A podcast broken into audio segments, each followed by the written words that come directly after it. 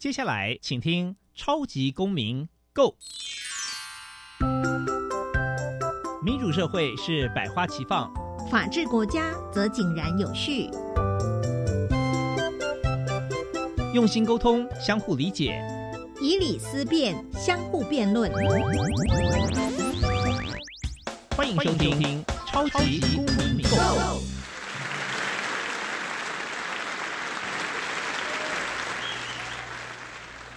各位听众朋友，大家好，欢迎收听《超级公民购》。本节目是由教育部所委托，由国立教育广播电台以及财团法人民间公民与法治教育基金会联合制播。我是节目的主持人苏格格苏明祥。家有一老，如有一宝，我们该如何预防老人家的养老金不会被诈骗集团盯上呢？今天借着这个机会，邀请到苗博雅议员来到节目现场，为大家来宣导反诈骗的技巧哦。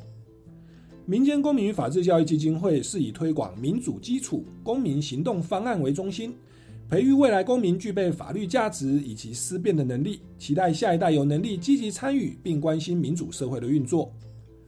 本会成员也持续受邀到各级的校园，对教师做相关的宣讲，以协助更多教师能妥善处理校园的辅导管教问题，同时促进校园中的民主法治精神。除了每年固定举办全国公民行动方案竞赛，鼓励教师带领学生对周边事务提升关注，设计解决方案之外，基金会也不定时的举办教师研习及工作坊，希望与社会各界合作，推广人权法治教育。接下来进入小小公民庭看厅，小小公民庭看厅。在这个单元，我们将会带给大家有趣而且实用的公民法治小知识哦。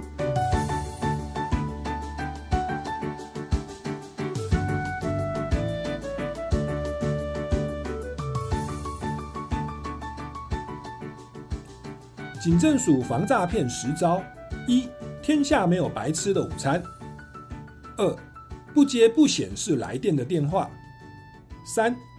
法院电话语音通知出庭是诈骗。四，别多管闲事当鸡婆。五，小心申办信用卡或行动电话。六，小心网络聊天室陷阱。七，小心网络援交陷阱。八，网络购物要小心。九，防诈骗三要领。冷静查证报警。十，请牢记警政署防诈骗专线一六五。接下来进入公民咖啡馆。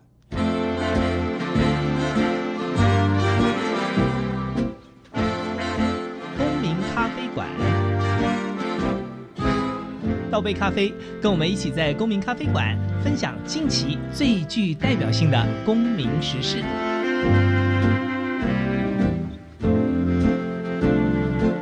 各位听众朋友们，大家好，欢迎再次收听超级公民购。那我们今天呢要谈的主题是九九重阳节哦的这个反诈骗的宣导哦。那我们反诈骗宣导呢，这个我们听众朋友可能觉得说我们会邀请到政府单位啦、警政署啊的一些来宾，但是今天呢，我们非常特别哦，邀请到一位重量级的一个嘉宾。我相信很多听众朋友在这个电视节目啊、谈话节目啊，这个经常看到我们这个。议员的身影哦，我们用最热情掌声欢迎苗博雅议员。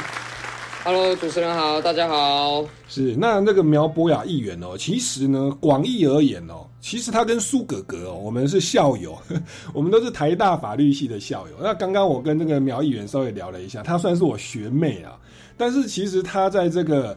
法律界啦、公民的领域啦，或者是政治的参与啊，其实应该算是我的前辈啊，他这比我优秀多了。哦。那其实呢，我们这个一开始节目我介绍到这个警政署的防诈骗哦，有一些原则，其中第一个原则呢，就是天下没有白吃的午餐哦。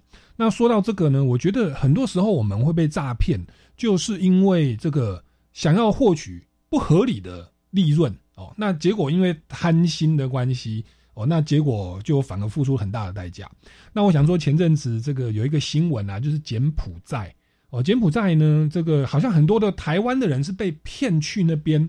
那个犯罪分子他一开始就诈骗集团呐，哦，就说那边会有很高薪的收入哦，譬如说用十万元哦，要争一个打字员哦，对，那台湾大概有四五十个人被骗过去哦，那其实这个就有点蛮奇怪，就一个月十万元的薪水，然后在柬埔寨哦，那怎么会有这么好的打工的机会哦？因为听的我也蛮蛮想去的哦。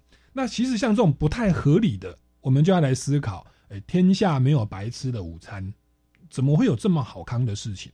可能背后有诈哦。那大家要有这样的一个警觉的尝试哦。那这个是所谓的呃打字员的部分。那另外其实也有一个导演，他也是被这个柬埔寨的诈骗集团哦，就是有跟他邀约，就传讯息来说，呃，要用一百万台币哦，要他们整个团队到柬埔寨去拍戏。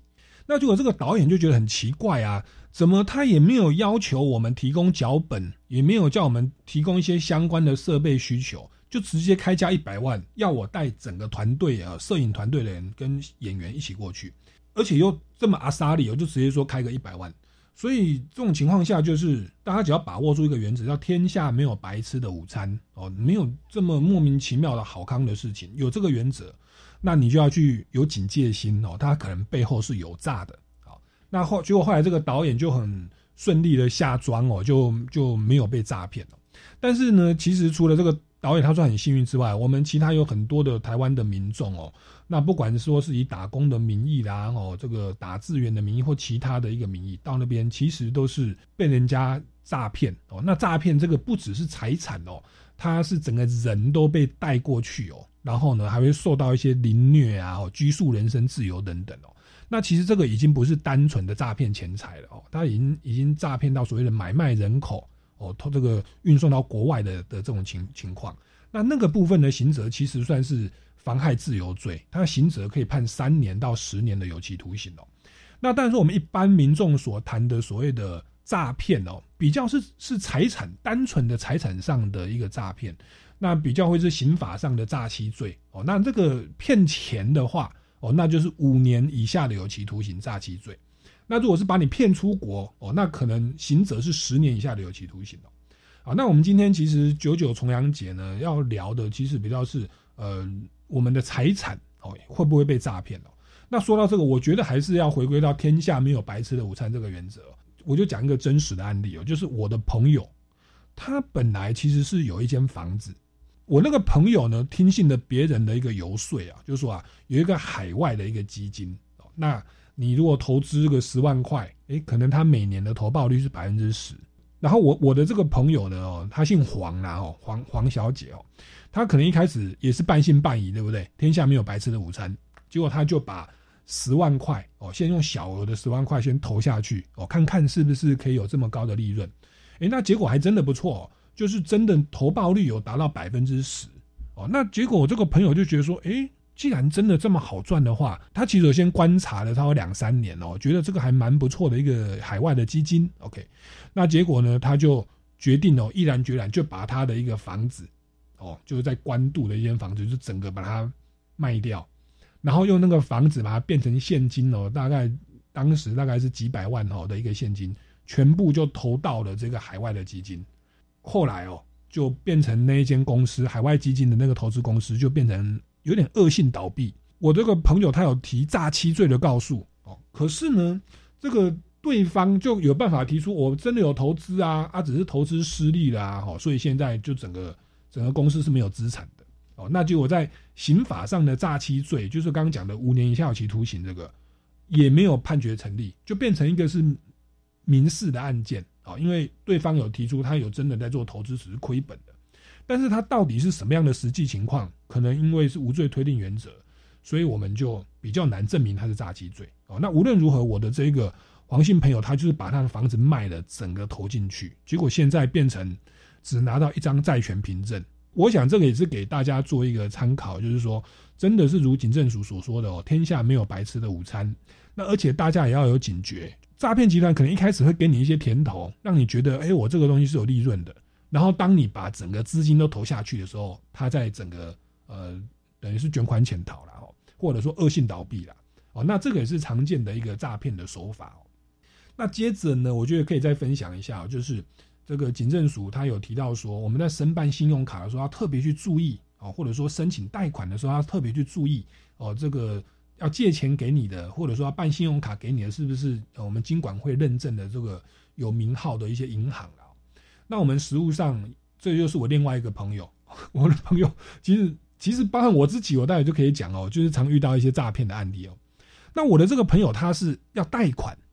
那结果，因为他的工作不是很稳定，他去跟一般的银行贷款，银行就说你这个收入不稳定，年收入太少，或者说过去六个月的薪水是呃不稳定的，所以我就不贷款给你。那结果这个朋友呢怎么办？他就去找这个所谓的这个地下钱庄了哦，就是非银行的那种贷款公司。好，那就有那贷款公司都说哦，我可以帮你办贷款哦，可是呢，因为你没有收入的证明。那所以我要帮你做一下你的假的收入证明哦。那我朋友说怎么做呢？那诈骗集团就说你把你的你提供你的一个存折账户给我，我每个月哈帮你存十万块进去。那我总共帮你存六个月，啊，你就把钱领出来嘛哦，存进去领出来，存进去领出来，每个月哦存十万块进去，就代表你的月收入是十万。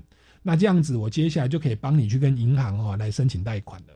好，那我朋友呢这个也是不疑有他了哦。那结果呢？就提供了这个账户，提供了账户之后，也真的就十万块进来哦。然后呢，再把它领出去，领出去之后呢，这个钱当然是要还给那个所谓的诈骗集团的，就是帮他申贷的那个、那个、那个承办人员。因为这个钱不能入我朋友的口袋嘛。可是从账面上来看，就是有十万块入了我的朋友的户头，而我朋友又把十万块领出来了哦，会有这样的记录在。好，结果呢，他这个过了半年之后呢，我朋友啊就收到了地检署的传票。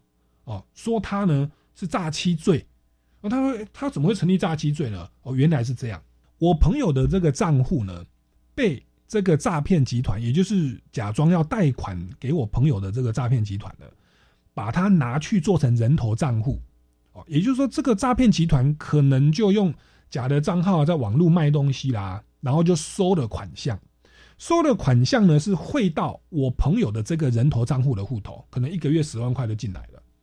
那我朋友不觉得有问题吗？他可能觉得说，哦，你只是帮我做一个薪资的证明而已。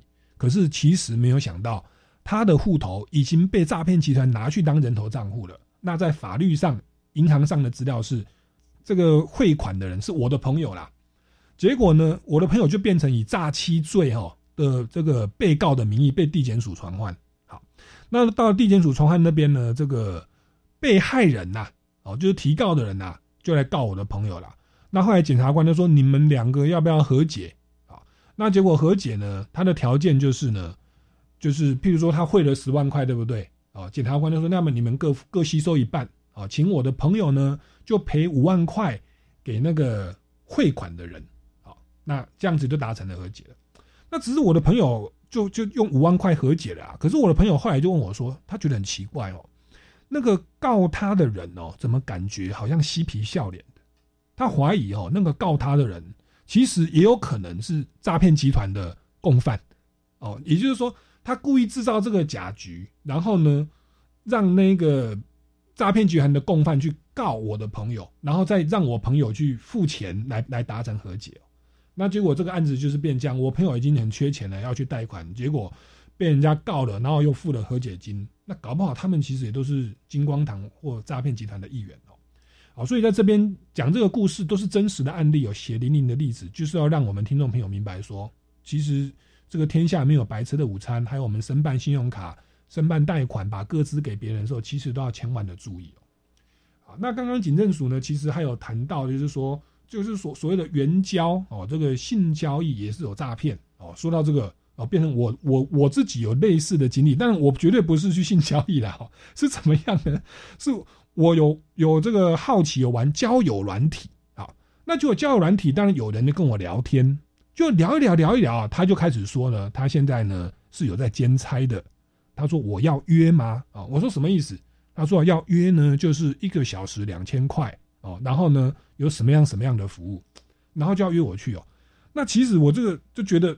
很危险呐！我们常说“色字头上一把刀”啊，哈，我根本就直接就把它封锁了。哈，那这个东西你就是要警觉意识，因为人家可能是也也也许有有的人就是呃觉得有有可以交朋友嘛，就去了。去了以后，你可能就被偷拍、被偷录哦，然后以这个对话内容来跟你做要挟的手段，那可能我们的钱财要要又要又要出去了哦。因为其实，在我们国内，这个性交易它还是基本上是违法的哦。那甚至如果你是学生或公务员啊，或或或什么人，其实还要受一些惩戒的处分。所以呢，设置头上一把刀哦，大家也要特别的提防哦。那在过去呢，其实有一个这个真实的案例，就是我们有一位这个金牌的这个国手，跆拳道国手，他也是玩交友软体。就他玩交友软体的时候呢，这个就就认识了一个网友，然后那个网友呢，就跟他呢，好像是要谈感情哦，谈一谈谈一谈，就开始在网络上视讯。接着呢，有所谓的这个比较亲密的在视讯上的画面，就变成彼此在所谓的网恋乃至网爱哦。网爱就是说双方透过视讯彼此在做一些呃比较这个限制级的动作。好，那结果呢，这个金牌的这个选手，奥运金牌的选手，他也不宜有他。结果其实呢，在视讯的另外那边，他已经用节目用那个荧幕的录制，把整个内容都录下来了。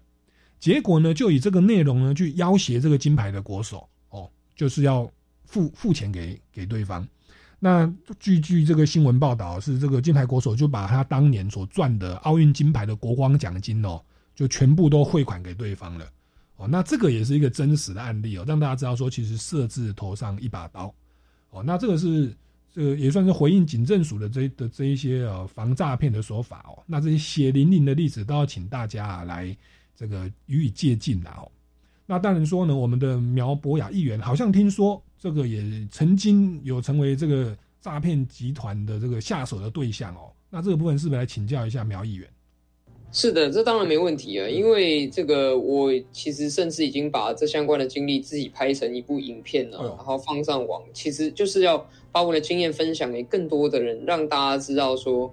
呃，遇到这一类的事情的时候，怎么样处理比较有效率？嗯，哦，当然那个时候是呃，我在脸书上啊，看到我有一位脸书上的朋友在讲说，哎，他有这个手机要出售，然后哎，我看了之后刚好这个符合我的需求，因为我自己个人其实有一个习惯了，就是我会去买二手的手机来用，嗯。就是因为我们在外面做这些这个平常民意代表的服务工作啊，就是经常有一些公务机的需求，或者是说我要把这个相关的这个公务机提供给我的助理，让他们去使用。所以当时就觉得 OK，好，那我就私讯然后问他说：“那你要怎么卖啊？”那他就这个给我一个汇款的账号。嗯，那因为当时就是呃，应该是我记得是中午的时候吧，那我赶着去办事，我说好，那我赶快处理了。我就把这个呃款项汇过去哦，记得应该是一万三千多左右了哈。嗯。然后结果汇过去之后，我就在传讯息给他说：“哎，我已经汇款了。”然后他传过来的讯息，我觉得怪怪的。我当时就立刻有一个警觉，有个感觉是这个很奇怪，因为这并不是我平常认识的这位朋友。嗯。所以我觉得应该是他的账号安全出了一些问题。现在正在跟我对话的叫我汇钱的并不是他，所以我在当下呢，我立刻做了一件事情，因为距离我汇款大概不到几分钟的时间，我就立刻我也不跟他多讲了，嗯，打我就立刻打给一六五反诈骗专线，嗯，那我提供了他几个资料，首先当然是我的个资啊，我的名字、我的联络电话哈，我的身份证字号、我的报案人的资料，嗯，这样子一六五才有办法联络到我嘛。嗯，第二个最重要的是，我提供给一六五他的汇款的账号，嗯，我非常清楚的把这个他的这个银行的这个账户告诉一六五，然后跟他说我是在几点几分汇了多少金额过去，嗯，那一六五其实我觉得这个单一窗口也是蛮有效率的，因为他马上帮我立案之后呢，过了大概呃一小段时间哦，他就。打电话给我说好，那他已经把这个案件呢派给，因为我在报案的地点当时是在这个台北市，他就说他已经把这案件转交给附近的分局了。那请我有空的时候呢，亲自去分局做一个笔录，嗯，因为他还是要做一些这个笔录的提供相关的证据。不过他会先试着帮我去冻结那个账户，嗯，那所以后来我下午就找了一个时间，好，再去警局做笔录。做完笔录之后呢，又接到一六五的电话，那他告诉我说，呃，这笔钱好有可能拿得回来，因为账户已经冻结了。嗯哼。那当然，这里有一个冷知识啦，就是说你提供了这个诈骗集团的账户，好，那他把它冻结之后呢，退款的顺序呢是依据汇款的顺序的相反，就是最新汇进去的人，哦，是最优先被退款的顺序的。OK，所以意思就是说，假设你真的警觉到你被诈骗，而你成为那个报案的人，你时间越近，其实呢。你被成功退款的几率就越高哦。在车手把钱领出来之前，哦，假设今天这个车手还没去领钱，那这个账户里面呢还有十万块，嗯，那他就会顺着哦最新汇进去的人啊，比如说两万啊，然后他前一个是汇三万啊，他前一个是汇一万啊，这样子倒着推回去。嗯所以我想这个机制其实也是鼓励大家啦，你遇到这个事情的时候，你能够越快速的反应。然后越积极的去报案，嗯，其实呢，你获得就是最后获得赔偿，最后把这个钱拿回来的几率就会越高。哦，原来如此。对，所以我想这是一个关键，因为有些朋友他可能过了两个月才发现自己被诈骗，嗯，或者是说，呃，他发现自己被诈骗，可是呢不敢去报案，哦，羞于启齿，嗯，然后让时间这样过去的时候呢。有可能造成在这段时间里面，车手已经提款，是车手把款项提出来之后就比较麻烦，就是如果追不到哈这个集团的主嫌，他只追得到人头账户的持有人的时候，嗯，就要看这个人头账户的持有人有没有钱可以赔你，嗯，那假如没有的话，即使这个人头账户去坐牢，那可能你拿到的也只是一张最多是债权凭证嘛，嗯，所以在这个案件里面，后来经过这个。呃，先冻结账户，哈，车手钱领不出来，然后检察官警检警去侦办之后，把人头账户给找到了，就是大大概过了半年多吧，嗯，不过我我也信任这个我们的司法程序，所以最后这个收到检察官的传票，说希望说，因为我们是被害人嘛，我去开庭去陈述意见。然后也见到了这个人头账户，那他也非常有诚意，表示愿意赔偿，因为反正钱就还在里面嘛，所以他就是，我记得还有另外几位被害人啦，那大家就是跟这个呃人头账户也可以达成说，哦，那要如何赔偿的这样子的一个协议，所以我我觉得在整个的过程当中，其实还是要鼓励大家要善用一六五这个单一窗口，嗯。因为它真的是可以最快有机会去冻结到这个汇款账户的一种途径。所以这个应该不是说是冷知识啊，这个是苗议员这个血淋淋 经历的这个惨痛的非常宝贵的经验。我们没有如果没有真的被诈骗哦，这个一万三哦，跟这个半年的诉讼期间，我们还真的不晓得有这样的细节。所以其实鼓励我们听众朋友，如果你真的觉得被诈骗，不要让自己的权益睡着了。赶快打一六五，赶快冻结账户，你就有最大的机会可以把钱领回来哦。这个我如果当初有听这个苗议员的这个分享，我我我待会我也分享我被诈骗的经历，我的钱可能就可以领回来哈。来，我们先进一段音乐哦，我们待会再回来节目的现场哦，继续来访问苗博雅议员。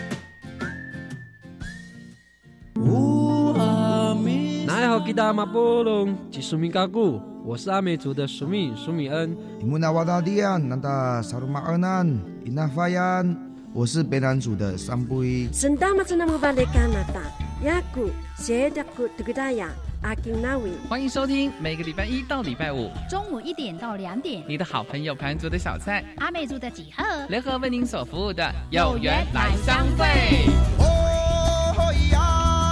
经济自立青年攻读计划是结合政府机关、公营企业、公股银行及特邀机构等，提供多元且专属的攻读机会。全台各地都有开设职缺，欢迎大专院校三十五岁以下的经济弱势在学青年踊跃参加，让青年在学期间可借此经济自立，提升职涯发展竞争力。更多职缺讯息，请到 Reach 职场体验网查询。以上广告是由教育部提供。古人说，宰相肚里能撑船。老婆，你看我肚量这么大，是不是很贵气啊？嗯，你呀，作息不正常，高血压又尾鱼肚，什么贵气？搞不好是代谢症候群啊！腰围、血压、血糖超标，就是代谢症候群了。尤其是男性腰围在九十公分以上，女性八十公分以上就要多注意啦。可是我早就超过九十公分了耶！胖子回头金不换，从现在起就要吃的少盐少油，还有要运动。是，老婆大人。以上广告由国民健康署提供。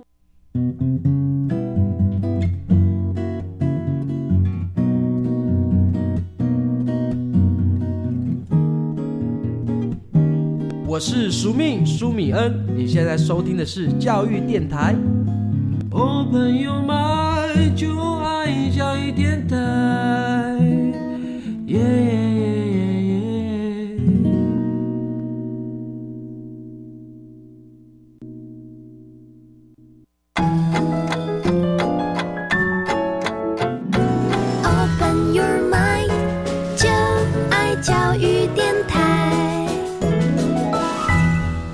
各位听众朋友们，大家好，欢迎回来《超级公民购》。那今天我们节目呢，非常荣幸哦，邀请到这个台北市议员哦，大安文山区的苗博雅议员。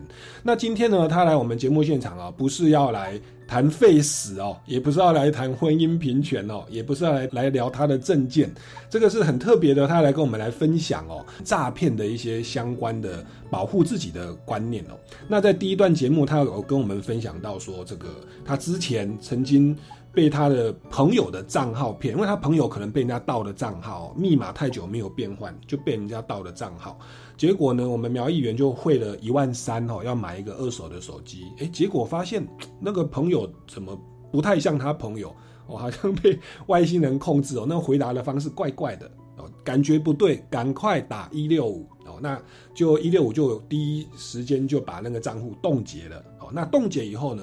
苗议员刚刚有分享说，其实他会从这个最新，就从报案之后冻结之后的那个最新汇款的那个人，会优先的还款哦。所以假设里面有十万块，等于就可以先还这个苗议员的一万三哦。所以后来苗议员你一万三有有拿回来，对不对？嗯，是全部都全数都拿回来。是，这就是一个成功的案例哦。呃，就是我我觉得这个经验真的是。很多的诈骗受害者都很期待会发生的嘛，就是最终可以把钱拿回来。那不过我觉得在这个整个的过程里面，当然最关键的，真的还是那个报案的时间，以及第一时间这个资讯有没有齐全。是，因为现在的一六五的单一窗口，它接收报案之后，包括后面跟这些金融机构的联系，其实都已经有一个 SOP 可以作业。嗯哼。但前提是你的资讯要够齐全的时候。你冻结账户的这个程序才可以快速进行，那这是很关键，因为通常如果钱已经被车手拿出来，那他就会到这个诈骗集团的主谋那边去了，账户里面就没有了。对，那现在比较烦恼的是说，主谋通常不容易抓，因为甚至也许机房都在国外，主谋都在国外，嗯，啊只有一些人头账户的所有人的持有人啊，傻傻的。就是把账户随便交给别人哦，让别人去做这样子诈骗的事情。嗯所以，呃，还是真的，因为我我今天想谈一件事情，就是很多人被诈骗之后，发觉自己被诈骗之后，会因为羞于启齿，所以不敢去报案。嗯，就是怕家人知道，怕朋友知道，然后怕被笑，然后觉得自己很丢脸。那当然，这个也跟我们的社会氛围有关系啦。嗯。就是也许有一些人他就是喜欢去嘲讽受害者，说啊你被骗了，你好笨哦，你怎么这么笨？好，你怎么这么贪心，你才会被骗，对不对？嗯。那我我分享我自己的经验好了，因为毕竟我是公众人物嘛。嗯。那这个在法院的判决出来之后，因为法院的判决目前呢，他是保护了被告的名字，但是他不会去保护被害人的名字啊，所以就有媒体呢。从判决里面看到我的名字就来访问，那当然事无不可对人言嘛，我就说明了这个过程之后，反而引来了一些这个可能平常就不太喜欢我的网友了哈。是，那至今就会开始一直拿这样的事情来做文章，说啊，你这个你这个人曾经被诈骗呐，好，然后借此来质疑我啊的专业的能力啊，或等等的。那我想这件事情不会只发生在我身上啦，对，而是。广泛的可能社会上存在这种氛围，所以会让很多人他第一时间的时候觉得啊太丢脸了，所以他不敢报案。嗯哼嗯那我觉得这一件事情真的是阻碍了很多诈骗受害者的求偿之路。是，所以其实有一个观念也想跟大家分享，就是被诈骗这件事情是不分你是聪明还是笨，也不分你的阶级，不分你是有钱还是没钱，任何人都有可能遇到这种事。对因为他利用的就是人性当中的这个弱点啊，也许你赶时间啊，也许你一时失察，或者是说这个比如说到账号哦，他是利用了你对人的信任，对，然后去骗取你的财物。嗯，那这些事情一定只会发生在笨蛋身上吗？不一定啊，我们可以看到很多的相关的案例啊，有这个教授、学者、大企业的老板等等的，嗯。只要你是人，你有人性，你就有可能会遭遇到这个。就像我们每天出门啊，在外面的交通，那发生了车祸这件事情，它也不是说一定怎么样的人才会发生车祸，所以不需要去对被害人投以异样的眼光。是，那同时被害人也不用特别觉得自己很这个不好意思。像我最近在网络上有看到一个也是网红医师啊，叫做苍兰哥，嗯，他也分享他被诈骗的经验。嗯。他身为公众人物，分享这些经验，然后也许这个又会引来哈有一些少部分不喜欢的他的人的批评，但我觉得他的初衷就非常的好，嗯，他就是说他想要分享他的经验是避免还有其他人会受骗，没错，他是一个很聪明的医生，但是他都会受骗的，那当然还有更多其他的人都有可能会掉到这个陷阱里面去，对。那你要想，你报案的时候，你去冻结这个账户，其实呢，就是在削弱诈骗集团，就是在避免下一个受害者又汇钱到这个账户里面去。而且，如果你是那个报案的人，你是账户被冻结前最后一个汇款进去的人，那你有比较高的几率可以把你的款项拿回来。嗯哼。所以，这是一个利人又利己的一个举动。是。其实他不需要觉得不好意思。是，其实我是这我们的制度啦，我觉得乃至苗议员他的分享都是鼓励被害人要勇于站出来，因为你不站出来，等于就是姑息犯罪。这有点像我们性侵害的被害人，我们以前都不敢站出来，后来我们刑法修正，把它改成非告诉乃论，就是要鼓励大家不要让这个犯罪人逍遥法外。那你至于说诈骗，难道这个被害人就一定有问题吗？说一定是贪心，一定是笨嘛？其实有时候是因为爱心，或者是基于公益，或或者是信任朋友。那像我自己是贪小便宜啦，我以前是网络上要买游戏软体，哈，然后呢，他说要打八折，我就钱就汇过去了。汇过去以后，哎，后来发现网络上很多人都说他钱汇了，没有拿到货。那当然说那个卖家他有先成功卖了几个货品。然后有建立一些正面的评价，OK，然后再一口气捞一大票。那结果我我报案之后，我我的动作没有那么快，我当时没有打一六五，我是到刑事警察局是提告诉哦，我也算是台大法研所高材生哦，我也会被非常优秀，非常厉害，是医生也会被骗啊哈。那我觉得我们大家不要对受害者来进行检讨哦，那反而是透过我们这些案例分享，让大家。这个有一个警惕的机机会哦，那那那我想苗议员除了本身是受害者，你本身在做选民服务哦，您您是否有遇过一般民众陈情的这一些诈骗案件，也跟大家分享一下好不好？可以作为大家的借鉴。哇，有啊，这个非常的多哦，包括当然最多是网购啊，因为网购的时候就是现在太便利太发达了，所以中间有些真真假假不一定分得清楚。对。那当然比较麻烦的是，如果你是这个呃使用了这些防诈机制比较少的平台，啊，或者是说你汇过去的时候呢，对方并不是实名的，那可能用一些所谓的什么游戏点数卡啊或相关的方式的时候，就这就比较难追了。哦，这确实就是比较难追。所以像以网购这些案例，比较有可能追回来的大概有几种哦。首先第一个就是。他如果是确认收货没有问题，才会拨款给对方的这样的类型，好像我知道有一些平台，它是我们付款之后，他会先放在平台那边，嗯，到买家同意拨款之后，卖家才拿得到钱。对，那我觉得这个某程度上就是相对有保障，因为我们还是可以透过消保官去跟这个平台协商的方式，哈，把还没拨出去的款项。拿回来是重点，就是你不要还没收到货之前就把款拨出去了嘛。嗯嗯。那或者是另外就是，呃，尽量去选择这种有有机可循的交易方式啊。嗯，就是你可以，比如说你知道对方的账户，你是汇到哪个账户，账号户名，那这是有机可循。嗯。但是如果说是中间以这些游戏点数啊，或者是以这些这个呃虚拟点数转来转去的，嗯。那这个可能就比较难以去追踪出来背后真正账号的持有人，就也有可能连人头账户都难以找到。那这个就非常难处理。那还有一些其实，嗯，也是类似诈骗，但是诈骗跟商业纠纷之间，哦，有一个模糊的地带。像是我们就会遇到一些所谓生前契约，或是灵骨塔投资的诈骗案。是，那这个。到底是诈骗还是商业纠纷？那对方卷款潜逃这件事情是只能走民事，还是也可以走刑事的诈欺的告诉？这其实也是一个困难点。嗯，对，所以，我我还是会强烈的建议哦，我们的听众朋友们，当你要把钱给别人之前，哦，不管你今天是要买游戏点数卡，或是你要买几十万的生前契约，或是卡位，重点是你那个条款一定要看得非常清楚。条款一定要看得非常清楚，然后呃，我是认为说，如果金额大一点的话，不要急着下决定。嗯嗯，好像以我自己个人的案件，一万三千块对我来讲，它不是非常巨大的金额。嗯，所以发生损失之后，我还可以静待司法的处理，因为我并没有急着要用这笔钱。嗯，但是有很多人是他急着要去做一些什么事，有些人可能告诉你一个，他可能。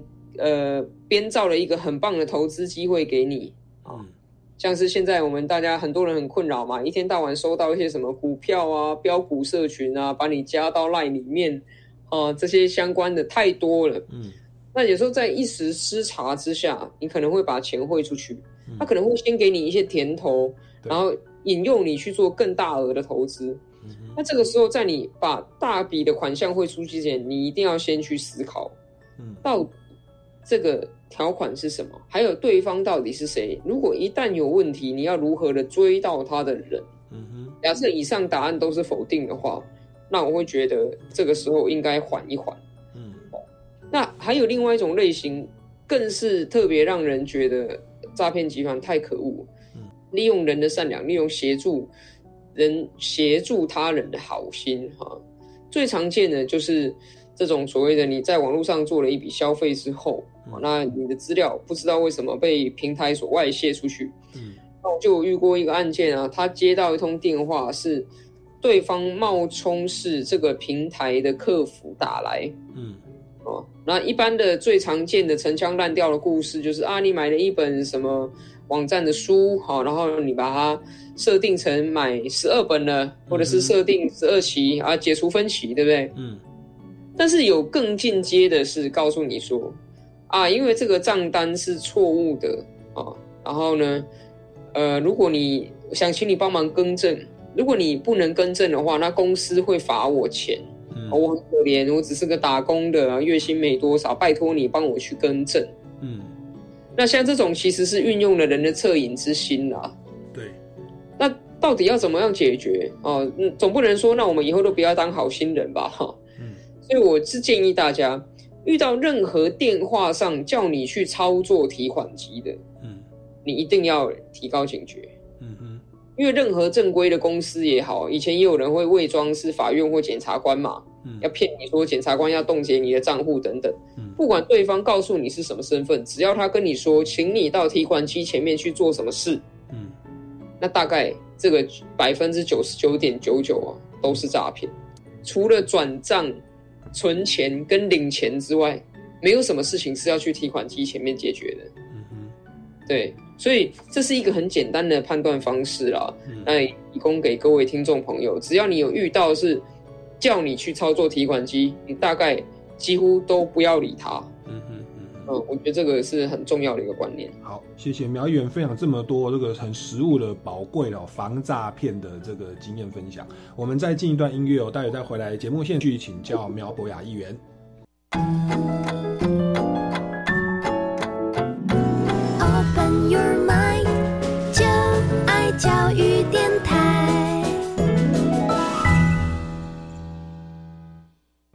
各位听众朋友们，大家好，欢迎回来《超级公民购》。那今天呢，我们这个谈的是反诈骗的这个经验分享哦的这个宣导。那特别邀请到的是苗博雅议员。那苗议员他本身关注非常多的公民议题，有死刑啦、婚姻平权啦、弱势啦、哈一般年轻人的一些需求，乃至公平正义等等。但是他同样的，我想我们一般的民众也非常容易遇到，就是诈骗哦。诈骗其实对于一般民众而言，就是财产权的侵害啊，而且也算是对人性的一种残害。我的意思是说，我们有时候是要做好事，要帮助别人，信任朋友，热心公益，哇，结果我们被害了哦。那被害了之后呢？这个这个还要被朋友来检讨，特别像苗议员，他本身是公众人物哦，他之前因为信任朋友，钱汇出去了，反而还要被一些网友来说你怎么这样子哦，这么这么就不细心或这么笨，还要质疑人家的专业。那我想这样的一个社会的氛围哦，其实对于这个呃诈骗的防范其实是不利的。好，那苗议员本身也在做选民的服务哦。刚刚有跟我们分享到很多预防诈骗的一些方法，那是不是可以再跟我们来聊一下，在这个民众陈情的诈骗事件啊？你我我想除了打一六五之外哦，您自己有没有什么样的一个亲身经历，帮助这些民众啊来解决这个诈骗的问题，甚至把所受的损害把它可以弥补回来呢？其实这个倒是比较悲观啦，就是如果说钱已经汇出去了，没有透过司法途径，真的能把钱拿回来的非常少。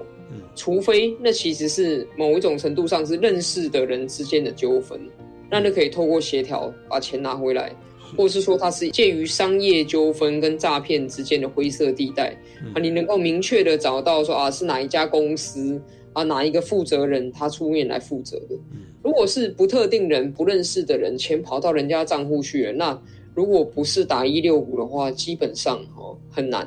即便打了一六五，还是要能够这个及时，要能够快速，所以这个条件非常的多。诈骗这件事情绝对是预防胜于治疗。嗯，你要能够在事前，在把钱汇出去之前，能够做尽量多的把关，这个是非常非常重要的。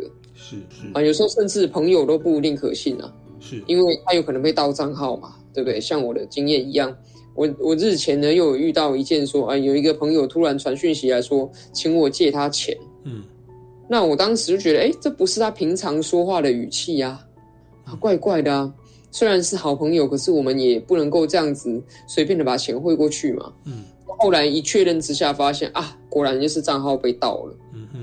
之前政府也曾经推广过一个政策嘛，在银行或邮局的柜台，如果察觉到有民众要汇出大笔的款项，哦，到一些这个呃其他的账户去的时候，要关怀一下，说，哎，这个是什么？嗯，那这个这个政策一开始推出的时候，有人会觉得说，哎，这是不是侵害了存户的隐私啊？嗯，但是我们实际上看那个执行的成效，你会发现说，有很多人都是在被柜台的行员提醒之后，哎。就察觉说哦，对，有意耶。嗯哼，因为那个其实是一个过程当中，当你的就像电脑，电脑如果过热，那你让它冷却一下，它会恢复它这个本来正常的功能嘛。嗯，人脑也是一样啊，有时候人脑会过热啊，因为心急，因为不小心，那经过提醒之后，可能就会想一下说，哎，对吼，这好像其实没有这么稳当哦，还需要再确认。那对于很多长辈也是一样啊，我们跟他讲说，哎，你这个是不是打通电话给对方，确认一下有没有这件事情，或是这个对方叫什么名字啊，身份证字号几号，这个你知不知道啊？跟他的账户资讯对不对得起来啊？嗯，这些等等的，我觉得大家在这个社会里面相互提醒是很重要的。是。其实依据内政部警政署的统计哦，台湾每年都有三三四万件的诈骗案发生哦。那其实哦，听众朋友可能不知道，我们六十五岁以上的这个受害人哦，是所有族群里面增加最多的。那我想歹徒应该是认为说，我们台湾也慢慢进入老人化社会了哦。那长者的这个资产比较丰富，而且他们的这个思虑啊、辨识能力下滑，甚至甚至说需要依赖亲友。哦，那导致这个比较容易受骗哦。当朋友给他说要借钱或要要调一下，他可能就直接就就就相信了。那像这样子，其实因为我们这个也是重阳节哦的一个反诈骗的宣导。刚刚其实苗议员有提到说，身为子女的有时候劝劝不听，可以陈情哦，向苗议员陈情，请议员出面，哎，叫这个父母亲呢稍微冷静一下哈，这个稍微降温一下，回恢复正常哦。那我想这个是当然说这是一个方法哦，但是我想这个方法也不要每个人都这样做，那我们苗议员会太忙哦，选民服务会会太操劳哦。那除了这个之外，我们一般的呃民众哦，我们子女可以如何来这个注意自己长辈哦，不要受到诈骗？平常可以怎么样去预防哦？那也包含说，我们诈骗集团其实有时候与时俱进哦，那我们民众要如何去预防诈骗集团可能会有的动作呢？其实，呃，我认为啦，预防诈骗集团这件事情，我们能够尽量去做，但很难做到滴水不漏，所以它一定要有多个关卡。是，比如说像我的手机，我手机现在就会装一个 App，叫做 Who's Call，嗯，然后是一个免费的软体，可以帮你哈，在这个没有存在通讯录的电话打来的时候，它可以先帮你判断一下，说，哎，这个是什么电话？嗯。啊，有时候它会显示说啊，什么投资理财群组啊，或者是一接就挂啊，或者是说这个这可能是高警示的啊诈骗集团的电话等等。那像这种就根本连接都不要接嘛，嗯，对不对？不明的电话你不要接，这样子就能够减少这个你接触到诈骗集团的机会。嗯，那第二个就是，哎，万一你接了电话或收到信等等的这些相关的东西的时候，你要注意到一件事情是。要多方的去查证这个真实性。嗯，像过去很流行的说，哦，这个法院哈会寄通知给你，说要冻结你的账户，就叫你去操作 ATM。嗯，那后来破解的方法很简单嘛，第一，法院一定是寄双挂号。嗯，那诈骗集团要节省成本，他不会跟你双挂号。嗯，然后第二，法院都有公开的电话，检察官、检察署都有公开的电话，你可以打去公开的电话去问这些等等的，那慢慢这种招数会破解嘛。我们做晚辈的哈，可以多多的跟家里的长辈沟通这些观念，是要去操作 ATM 或者是要去银行的柜台汇款的，那最好还是跟身边的亲近的家人哦有一些这个讨论，是，除非你很确定你要汇钱过去的对象是什么，比如说哦像我可能呃真的在网购上买了一些东西，那我们的选择有信用的平台，还有这种。这个第三方确认验证机制的平台，那这里相对就比较安全。可是其实我我认为现在的社会变迁很快了，那对于长辈而言，很多的平台或是技术其实他们不熟悉的。嗯那我们有时候作为这个晚辈的，主动关心一下，说哎，现在这个最近好不好啊？哈，那最近这个有没有遇到认识什么新朋友啊？啊，最近有没有这个参加什么新的群组？嗯。我觉得这些这些关心当然都可以去提升说你及早发现有异状的几率，因为预防胜于治疗。哦，那我觉得尤其是诈骗这种事情，就是当你被骗之后，越快发现，你就越快有机会把钱拿回来。嗯哼，因为有些人他是操作了一次之后，他觉得有意，他停下来，嗯，然后他就可以把钱拿回来。可是最难的那种类型，就是他重复操作了好多次。嗯。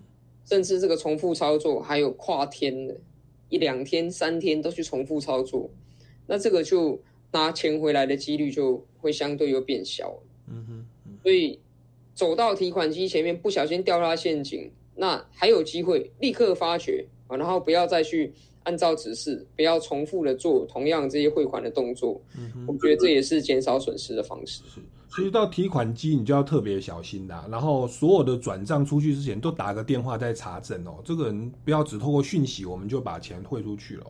那我觉得特别像中秋节啦、重阳节，我想它也算是我们在尽孝道。就是说，我们平常如果本来就会关心我们家中的长辈的话，关心自己的父母亲的话，你去关注他的周遭生活，先是包含你帮他做那个 A P P，只要自己不是诈骗集团了哈，我们帮父母亲去做那个银行转账的 A P P，或去了解他的交友，了解他的财务状况。我觉得这一方面是尽孝道哦，二方面也是避免你家中的老人哈。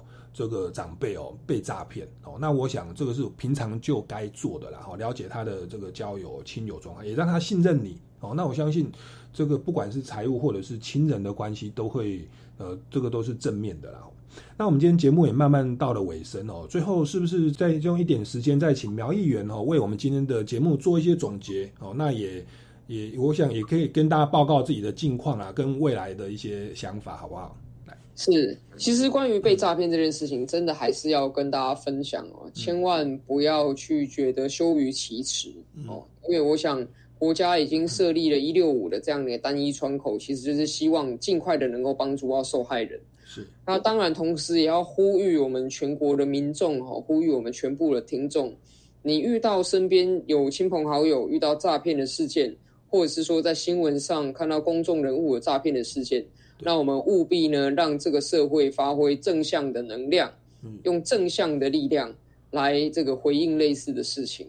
啊，那不要以一种所谓的嘲笑甚或是谴责被害人的眼光，因为呢，这些嘲笑谴责被害人的风气，其实就是包庇诈骗集团的温床。是。啊，因为它会让这些诈骗集团更肆无忌惮的，啊，因为反正他们认为被害者也不敢说出去，嗯，哦。那这样子的话，其实是跟我们反诈骗的这样子的目的是背道而驰啊。那我想，这个人人都可以尽到一份力量，至少你去营造一个正面的友善的氛围，让更多的受害者敢出来追究诈骗集团的责任是。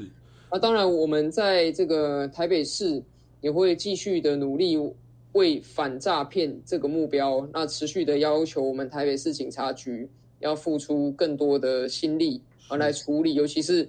要抓到诈骗集团的首脑，我觉得这个是政府责无旁贷应该去精进的功课。嗯哼，因为对于诈骗集团来讲，哦，有利可图，他们就会持续的肆虐。那唯有呢，能够多几件这种所谓破获的诈骗集团的首脑，而不只是人头账户跟车手这样子案件的话，我想对于整体的反诈骗的进度呢，会有相当大的帮助。嗯哼，啊。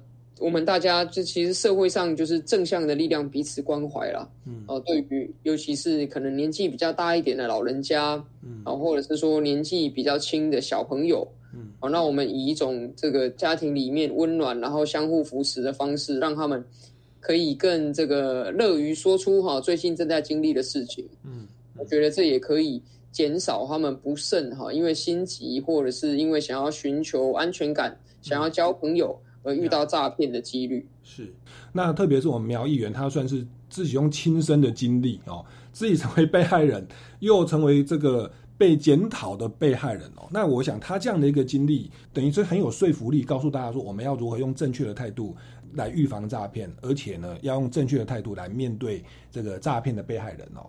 超级公民购到这边告一段落，我们下个礼拜六下午三点零五分，我们空中再见。那各位听众朋友，如果还有对本节目有任何的建议或疑问的话，也欢迎到超级公民购的脸书粉丝专业来留言，或者到民间公民与法治教育基金会的官方网站来追踪相关活动哦。我们今天超级公民购到这边告一段落，谢谢大家，拜拜。